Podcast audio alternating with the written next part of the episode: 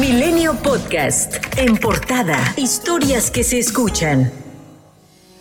El Instituto Nacional Electoral informó que las firmas válidas para la revocación de mandato del presidente Andrés Manuel López Obrador suman un 103.17% de las que exigía la ley. El director del Registro Federal de Electores, René Miranda, señaló que esperarán hasta que la Secretaría de Hacienda responda a la solicitud presupuestal de 1.758 millones de pesos para realizar la consulta. Y tenemos ya registrados, verificados de manera ya este, definitiva dos, más de 2.845.634 ciudadanas y ciudadanas. Esto es un poco más del 100% de la meta necesaria. Hasta este lunes 17 de enero por la noche sumaban 12.800 casos de personas fallecidas, pero que organizaciones promoventes de la revocación de mandato aseguraron que respaldaron la consulta, por lo que el INE advirtió que está plenamente identificado quién las entregó y serán llamados a rendir cuentas por el mal uso de datos personales. De acuerdo con el protocolo establecido para recabar firmas, los muertos debieron acudir personalmente a entregar su firma, presentar una copia de su credencial de elector,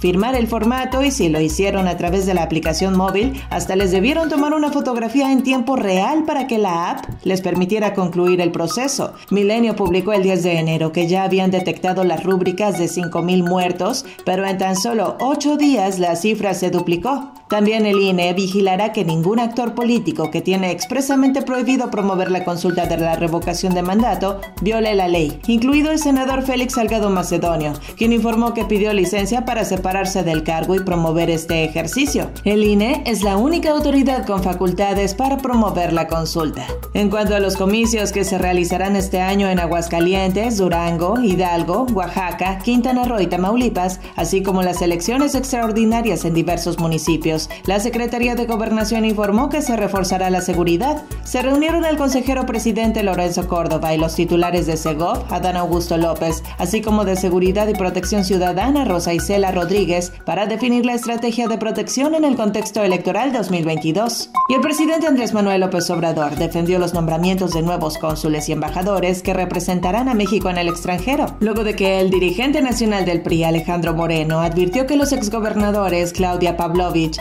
y Carlos Miguel Aiza podrán ser expulsados del partido en caso de aceptar la propuesta del presidente de ser cónsul y embajador respectivamente. El exgobernador de Tabasco y excandidato presidencial en 2006 por el PRI, Roberto Madrazo, acusó que priistas se venden al partido Morena por temor a que la actual administración inicie investigaciones en su contra, así como Alejandro Moreno, a quien señaló de haber insinuado que apoyaría la reforma eléctrica. El presidente López Obrador acusó que hay una campaña contra la actual secretaria de Educación, Delfina Gómez, debido a su trabajo como presidenta municipal en Texcoco y su posterior candidatura para la gubernatura del Estado de México. Esa denuncia contra la maestra se presentó cuando ella fue candidata a gobernadora del Estado de México. Entonces se presentó, yo recuerdo bien, y no tuvo efecto. Pero ahora, no sé si porque ya vienen de nuevo las elecciones, la Comisión de Hacienda y Crédito Público de la Comisión Permanente del Congreso de la Unión avaló el nombramiento de Félix Arturo Medina como nuevo titular de la Procuraduría Fiscal de la Federación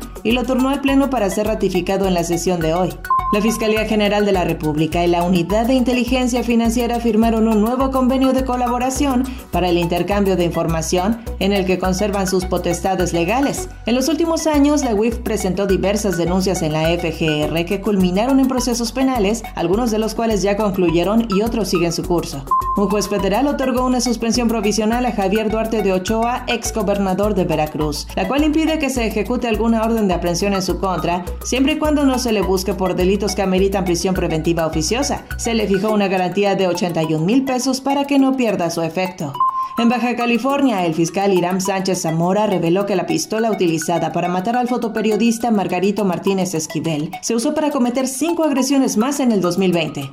Sánchez Zamora explicó que el periodista recibió amenazas públicas y que además existe una denuncia por ello en la fiscalía. En tanto, la Comisión Nacional de los Derechos Humanos pidió investigar el hecho. Rosario Robles Berlanga, exsecretaria de Desarrollo Social, quien permanece interna en el penal femenil de Santa Marta, Acatitla, dio positivo a COVID-19 y presenta síntomas leves. El fiscal José Luis Ruiz Contreras informó que alrededor de 90 trabajadores de la Fiscalía General del Estado de San Luis Potosí se contagiaron de la enfermedad y por ello se encuentran aisladas y bajo tratamiento médico. También en San Luis Potosí, el secretario de Salud Pública, Daniel Acosta Díaz, dio a conocer que el menor de cuatro años que había presentado complicaciones por coronavirus ha sido extubado. Ya no depende de un ventilador, pero permanece en vigilancia en terapia intensiva. Daremos seguimiento a este y a otros casos que sean interés, eh, sobre todo por la afectación de menores de edad. México rompió este martes un nuevo récord de casos diarios de COVID-19. En 24 horas sumó 49.343 nuevos contagios y 320 defunciones, de acuerdo con la Secretaría de Salud.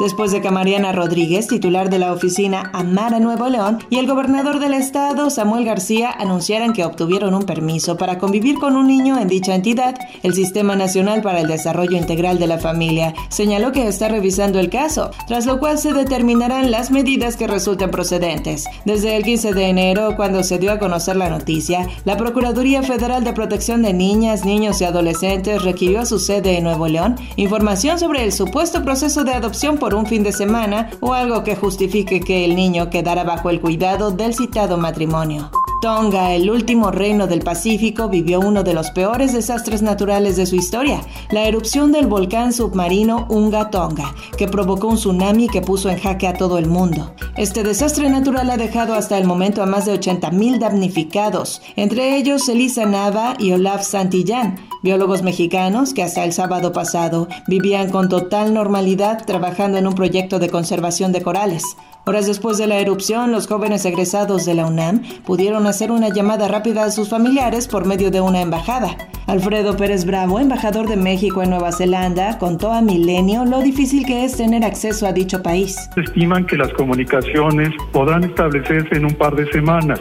Lo que tiene que ocurrir de manera urgente es que limpien la pista, que puedan empezar a aterrizar vuelos que lleven agua. Eh, salieron dos barcos con ayuda, plantas desalinizadoras, generadores eléctricos, equipo médico, en fin, de Nueva Zelanda, pero eh, la travesía tomará tres días para que lleguen a la isla de Tonga. Milenio Podcast.